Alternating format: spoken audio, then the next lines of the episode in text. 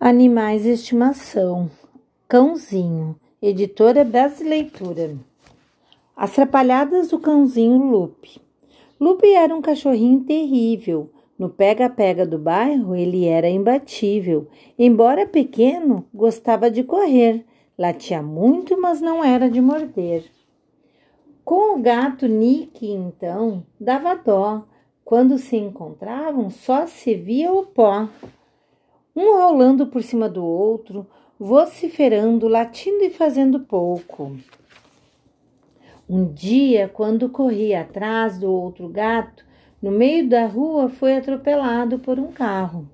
Por sorte, só pegou de raspão, e aí, para ele, aquilo serviu de lição. Lupe resolveu mudar seu comportamento, sabia que era difícil, tinha de ficar sempre atento então, Lupe percebeu que podia ser educado, conquistar amigos e ser por eles amado.